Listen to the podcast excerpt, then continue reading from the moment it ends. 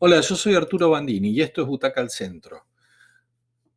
La producción española de contenidos logra con La Unidad, que es la miniserie de la que vamos a hablar, la segunda temporada de esta miniserie, logra un, salto de calidad muy notorio, o mejor dicho, de inversión en producción, que la pone en un estándar realmente muy alto. Ahora solo falta que las historias estén a la altura, es decir, el guion esté a la altura. Y en este caso, la verdad que lo logran bastante bien. Es la segunda temporada, como dijimos, de una serie muy interesante, muy específica también y muy bien elaborada, ya que aborda el trabajo de una unidad especial de la Policía Nacional de España que se enfoca específicamente en el terrorismo yihadista. O sea, es muy de foco. La historia está construida entonces en esos procesos de investigación del accionar de estas células terroristas tan sofisticadas y tan brutales que se activan de la nada, pero también, y acá está la clave, en el funcionamiento de este cuerpo de élite muy cohesionado y muy bien ensamblado en el funcionamiento de sus personajes.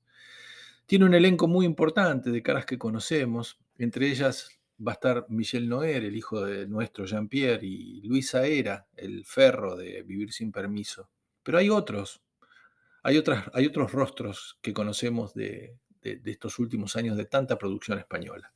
Y sobre todo hay una muy buena química en el equipo, que se va a ver desgarrado por los enfrentamientos y las tensiones que va a plantear la trama de esta segunda temporada, y con ese desgarro, el sufrimiento de los protagonistas.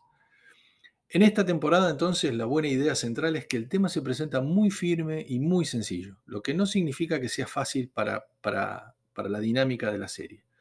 En la redada en la que atrapan al cabecilla de los atentados de la primera temporada, de manera accidental muere en el enfrentamiento el hijo de un poderoso actor de la inteligencia musulmana en España, un tipo un protegido por la inteligencia española, que entrega al terrorista y hace que su hijo mayor participe del operativo, que termina muriendo por, por una... es el único que muere.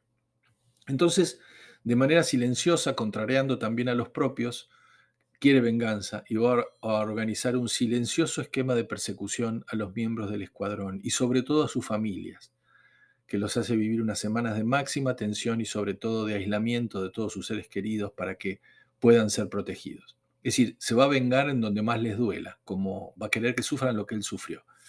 Así la trama entonces se presenta como un juego de acoso y de tensión, que se va construyendo, va construyendo esta historia de manera muy efectiva, muy humana y sobre todo muy bien resuelta desde todo punto de vista. Sobre todo desde lo cinematográfico. Los efectos especiales, muchos y muy buenos, y el gran despliegue para las escenas de acción y de violencia que se empalman de manera perfecta con lo íntimo de la situación de cada uno de los integrantes del equipo, sus miedos, la imposibilidad de estar con sus seres queridos para no exponerlos, la frustración cuando no pueden avanzar y entender quién es el que está detrás de toda esta locura, quién los está intentando destruir.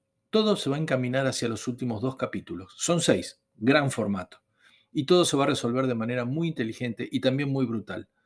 Es una muy buena propuesta de Movistar Plus, de lo mejor, porque toca un tema muy preocupante, el terrorismo islámico, por supuesto mucho más para los europeos y su capacidad de daño en Europa, lo difícil que es lidiar con ellos, lo va a mezclar con historias muy humanas vinculadas a ese equipo que tiene que estudiarlos, entenderlos y desmantelar sus planes. Sobre todo porque eleva la vara. ¿eh? El estándar de calidad de producción que tiene es muy elevado y se nota en cada uno de los capítulos. Y la dirección es igualmente potente, un dato nada menor en este tipo de producciones. Las actuaciones son muy buenas, parejas en general, con los altibajos lógicos de un equipo grande en el que cada uno tiene un rol, pero todos tienen una participación más o menos importante en ese engranaje. Y lo que también está muy bien es el que no nos distraen con historias paralelas que no aportan a lo central. Es decir, es muy básico lo que pasa. Es sencillo, es potente, se puede seguir sin necesidad de dobles lecturas o eso de qué fue lo que dijo, por qué y esto quién tiene. No, es, es, fácil de seguir. Y lo que suponemos que va a suceder termina sucediendo y contrariamente a lo que suele pasar, nos termina sorprendiendo igual, pero por la manera en que está resuelto, por la manera de resolverlo y por la manera de plasmarlo en imágenes.